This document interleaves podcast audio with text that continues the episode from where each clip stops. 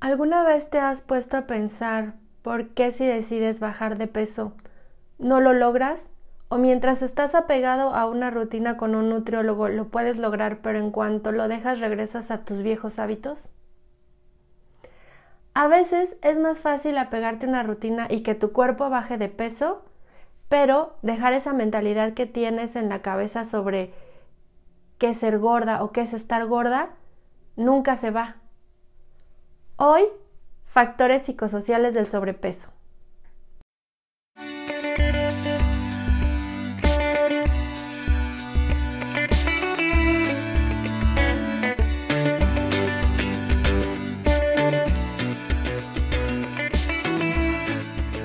Soy Nuri Meyer, coach de imagen y bienestar integral para personas que desean encontrar su propio estilo de vida saludable, conectar con su esencia y tener una vida más plena y feliz.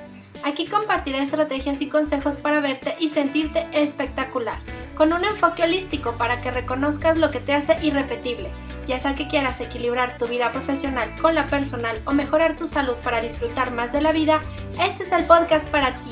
Te doy la bienvenida a Bienestar para Llevar. Hola, ¿qué tal amigos de Bienestar para Llevar? Hoy quiero tocar un tema relevante para mí, que son los factores psicosociales de la obesidad. Y quiero tratar esto porque muchas veces pensamos que solamente con comer bien eh, ya vamos a tener nuestro peso saludable. Pero ¿qué pasa? Que no logramos entender qué es comer bien eh, y cuando estamos en algún programa de nutrición nos estamos haciendo sabotaje o no logramos lo que nosotros deseamos o mientras estamos apegadas en el programa todo va muy bien, pero después no podemos mantener esos hábitos. Y yo me he dado cuenta y lo he vivido que muchas veces realmente esto de la pérdida de peso es más difícil lograrlo en nuestra mente, cambiar nuestra mentalidad, que realmente apegarnos a una dieta y que nuestro cuerpo responda. Realmente nuestro cuerpo responde muy fácilmente al estímulo de la ingesta de alimentos. Sí, claramente como dice ese chiste o refrán de que, ah, bueno, pues, eh, ¿quieres bajar de peso? Pues cierra la boca, ¿no? Bueno, nuestro cuerpo va a responder muy rápidamente a eso. Sin embargo, nuestra mente e incluso nuestro entorno social a veces es lo que no nos permite hacer ese cambio o lograr esa motivación que necesitamos. Y muchas veces es el entorno familiar, a veces es el entorno social. Por ejemplo, en el entorno familiar me refiero a que, ay, es que toda nuestra familia es así de gorditos, ¿no? Y así comemos y nos sentamos a la mesa y estamos comiendo todo el día, porque así es como nos sentimos conectados, así es como pertenecemos. Incluso en el tema de dejar el alcohol. A veces no es que seamos alcohólicos, pero sí tenemos una adicción social porque salimos con nuestros amigos y, ay, vamos a tomar, ¿no? La felicidad o el sentirnos bien o el, sentirnos en compañía justamente proviene de sentarnos a, tomar alcohol. Cuando realmente pues a lo mejor lo que necesitamos es platicar, tener un contacto más cercano. Esto también se da incluso en las oficinas. Por ejemplo, los viernes de siempre irnos a comer chilaquiles o los viernes de alguien lleva donas o lleva pan. Realmente la necesidad es como de estar juntos y no propiamente de comer el alimento específico del chilaquil o la dona o el pan. O realmente puedes querer comer chilaquiles, puedes tratar con una versión más saludable. Pero esto es a lo que me refiero con los factores psicosociales del alimento. Incluso una vez estaba platicando con una cliente donde decía, pues es que en la oficina me llevan el desayuno y pues ya me llevan los chilaquiles o me llevan los tamales y pues cómo decirles que no si bien es cierto que eso es muy importante para la convivencia, pues tú puedes tratar de proponer otra cosa más sana. No necesariamente tiene que ser la, la cultura de la empresa. Yo he visto en mis asesorías empresariales que si tú cambias eso por algo saludable o por una dinámica de integración, logras el mismo efecto, incluso te sientes hasta mejor porque no sientes la culpa de que comiste algo que no era saludable. Todo es encontrar la manera que funciona para ti. Y también otra parte que me hizo reflexionar sobre este punto es que hace poquito estaba leyendo un artículo sobre justamente las razones sociales del sobrepeso en Estados Unidos. Y ellos analizaron en las zonas, digamos, de los barrios pobres. Allá muchas personas de mm, raza de color tienen muchos problemas de sobrepeso también desde la infancia. En general Estados Unidos tiene un problema de sobrepeso y es en las clases pues económicamente menos favorecidas. Entonces hicieron un estudio para ver, a ver, bueno, la mayoría de esta gente está comiendo comida chatarra. Compran estos paquetes de, de hamburguesas o de pollo frito que son muy grandes por un precio muy económico. Entonces dijeron, bueno, a ver, ok, una parte es que les alcanza, digamos, nada más para comprar esto, o esto es lo más económico que hay que tienen disponible para comer. Y entonces luego les preguntaron porque veían, por ejemplo, que ellos eran como los papás más disciplinados con los niños en otras zonas de su desarrollo, pero no en la comida. Entonces les preguntaron por qué era así, que ellos podían decirles que se sentaran a estudiar, podían decirles como otro tipo de cosas, pero no podían ponerles disciplina en cuanto a la comida. Entonces les hicieron entrevistas para ver por qué era esto. Y la verdad la respuesta sí fue fuerte y fue un poco, bueno, no un poco, fue bastante triste porque lo que los papás referían es que ellos les daban en la vida tantos no a sus hijos que si les pedían algo de comer, pues preferían acceder en eso porque lo podían pagar y por ver la cara de felicidad de los niños. Porque les decían tantas veces no, por ejemplo, quiero este juguete, no, quiero esta playera, no, quiero ir al parque de diversiones, no, porque realmente no tienen dinero para pagarlo. Pero sin embargo, si el niño les pedía un helado, les pedía más refresco, les pedía una hamburguesa más grande, eso sí lo podían pagar, eso sí les podían decir que sí, y eso sí podían darles una felicidad a sus niños.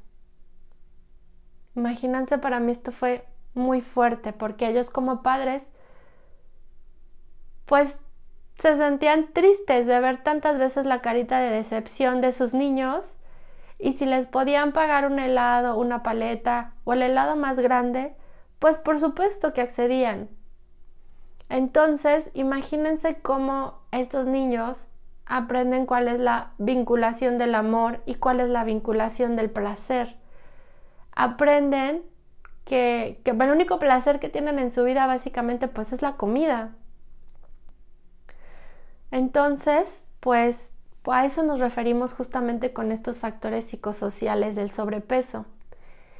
Y digamos llevándolo a una escala más personal, Muchas veces los antojos o el no poder comer algún alimento, el no poder dejar de comer un alimento en específico, viene justamente también de esta necesidad personal, necesidad de sentirnos amados, necesidad de sentirnos realizados, de tener placer en nuestras vidas, de pertenecer a un grupo y de sentirnos seguros. De ahí viene que nosotros no podamos dejar de comer a veces algún alimento. Porque justamente si nosotros, nos ha pasado yo creo a todos, nos sentimos tristes, lo primero que se nos antoja a veces es comer algo dulce o algo calientito, un chocolate caliente, un pedazo de pastel. Clásico lo vemos en las películas eh, americanas, que las chicas se deprimen y están con el bote de helado, ¿no? Comiendo helado todo el día. Bueno, aquí en México creo que eso nos permite, o nuestro equivalente del helado es el pan de dulce, el chocolatito caliente. Entonces es importante entender que no es normal que nos sintamos tristes todo el tiempo, que nos tengamos esa necesidad de comer para satisfacer un vacío que tenemos en nuestra vida. Entonces, por eso si tú has intentado bajar de peso ya antes y notas que no puedes dejar de comer algo y lo puedes relacionar con alguna algo que lo detone, sería muy bueno que contactaras a un especialista o buscaras explorar la manera de ver cómo las emociones o estas cosas que tú sientes que faltan en tu vida pueden estar afectando justamente tus metas de salud. Y es que muchas veces, por ejemplo, si lo que nos falta es placer en nuestra vida, a lo mejor lo podemos sustituir con algún hobby, con tener una atención, justamente con eh, la, la atención plena al comer, ayuda mucho a volver a conectar con el placer de la comida. O a veces lo que necesitamos es seguridad, no nos sentimos seguros en nuestro trabajo, justamente en estas épocas que sentimos inseguridad general. Entonces lo que necesitamos es desarrollar la espiritualidad, sentir, eh, crear espacios seguros en nuestra casa, tener anclas, a lo mejor trabajar también en alguna terapia que nos permita trabajar más nuestra autoestima. Si el alimento emocional que necesitamos es el de pertenencia, a lo mejor buscar una terapia para resolver conflictos familiares, cultivar una vida social más sana, conectar con gente que tenga intereses en común, que no solo sean comer y tomar, eh, no sé, a lo mejor procurarnos una mascota, poner límites a personas tóxicas, o sea, aprender un poquito más sobre cómo podemos sentirnos en el grupo. O, por ejemplo, también puede ser que lo que nos falte sea realización. Nos sentimos en un trabajo que no nos es satisfactorio o muchas veces lo que he oído recientemente es que, ah, ya tengo X edad y no he logrado esto, no he logrado aquello pues trabajar un poquito en esa parte donde eh, no todas las personas tenemos que tener la misma meta ni llegar a las mismas cosas en el mismo tiempo. Cada persona tenemos nuestro momento. Entonces es importante, por ejemplo, diseñar un proyecto o visualizarnos, ¿no? A lo mejor sí es verdad que tú tenías un proyecto, pero puede ser evaluar si realmente ese proyecto era tuyo o era como una idea de otra persona que te lo sugirió, o si realmente es tu proyecto, pues bueno, tomar acción, ver qué puedes hacer para lograrlo, hacer eh, técnicas de visualización.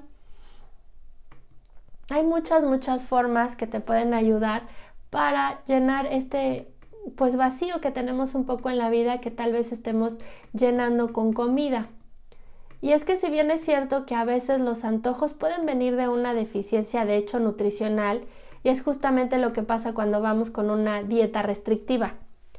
Si nosotros de tajo dejamos de comer pan o de tajo dejamos de comer azúcar, pues claro que nuestro organismo nos lo va a pedir.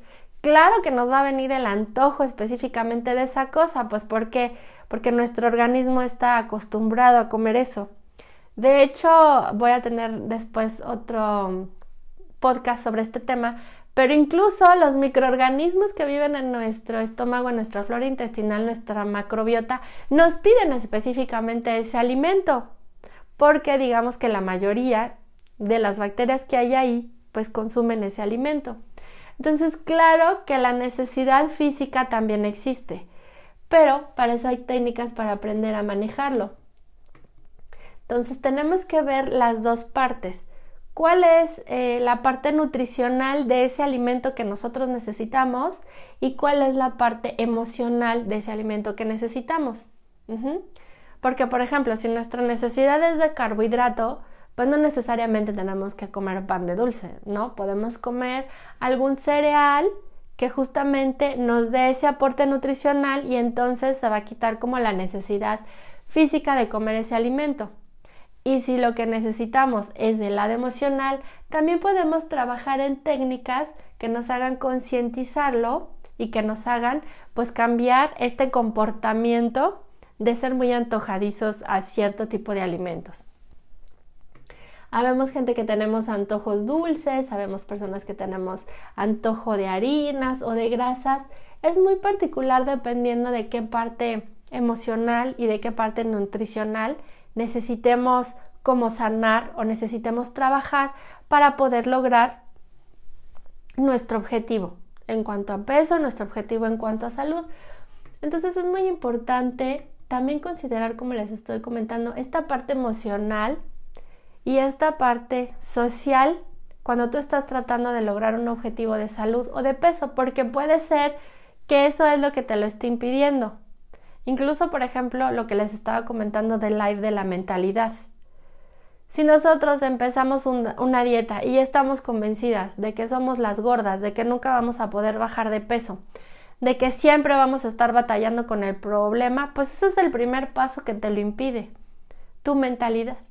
Entonces, por eso en las sesiones de bienestar lo que hacemos es trabajar el enfoque holístico, la parte de las relaciones, la parte de mentalidad, la parte del cuerpo y la parte del corazón. Es súper importante ir trabajándolas todas para que logres un cambio que sea integral, pero sobre todo un cambio que venga desde adentro y lograr la autoaceptación.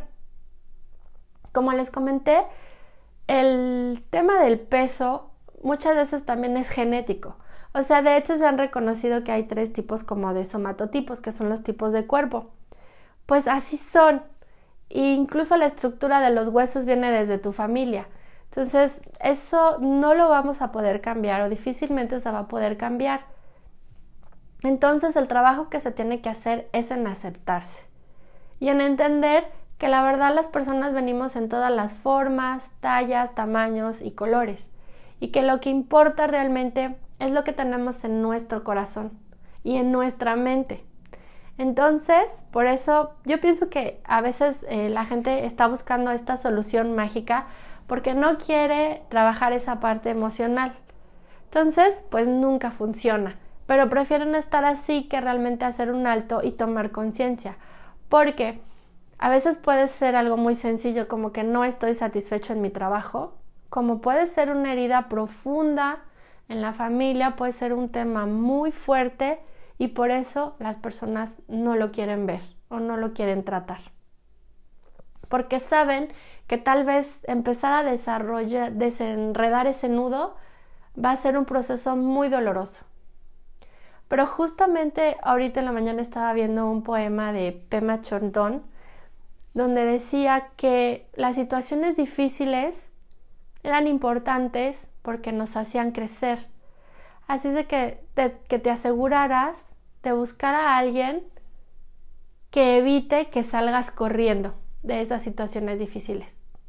Y esto es a lo que me lleva en este momento, a que tenemos que analizar también esa parte si queremos progresar, si queremos dejar atrás esa mentalidad de soy la gorda o porque una vez te lo dijeron o porque tú realmente así te sientes de hecho, el otro día estaba comentando en una sesión de un curso que estoy tomando de programación neurolingüística donde a una chica de niña, pues no es que la hayan dicho como fea, pero le dijeron, ay, no es tan bonita como su hermana. Entonces ella introyectó como lo de que ella no era bonita. Y a pesar de que era preciosa, que todo el mundo se lo decía, ella realmente no lo creía. Porque lo que ella entendió cuando era niña era que no era bonita, por lo tanto era fea. Entonces, bueno, a veces estas cosas, y seguramente si uno le pregunta a la tía o la persona que se lo dijo, ni se acuerda, pero a los niños se les quedan esas cosas como que muy grabadas. Entonces es importante que nosotros como adultos empecemos a hacer conciencia y justo por el ejemplo que les di antes, de que bueno, mucho de la educación en salud, en alimentación de los niños, pues viene de los papás. Entonces es importante poner mucha atención a eso. Bueno, espero que el tema les haya servido. Si tienen cualquier duda, me pueden mandar un correo, me pueden poner la pregunta en redes sociales. Estaré más que encantada de contestárselas. Estén al pendiente el webinar sobre cómo invitar el estado de vida saludable a tu estilo de vida actual va a estar disponible la última semana de noviembre. La próxima semana van a empezar las inscripciones, así es de que apúrense, estén al pendiente. Ya saben que en mis redes sociales estoy como ABI Nurimeyer o Nurimeyer, tanto en Facebook como en Instagram. Realmente espero que este programa les sirva para abrir un poco más su mente. Y quiero pedirles de favorcito, si ustedes conocen a alguien que pudiera estar en esta situación o a alguien que este tema le pudiera interesar, compartan el amor, compartan este programa, ayúdenme a llegar a más personas que puedan estar interesadas o que les pueda servir esta información, sobre todo y lo más importante para mejorar sus vidas. Muchísimas gracias por escucharme, nos vemos la próxima semana. Bye.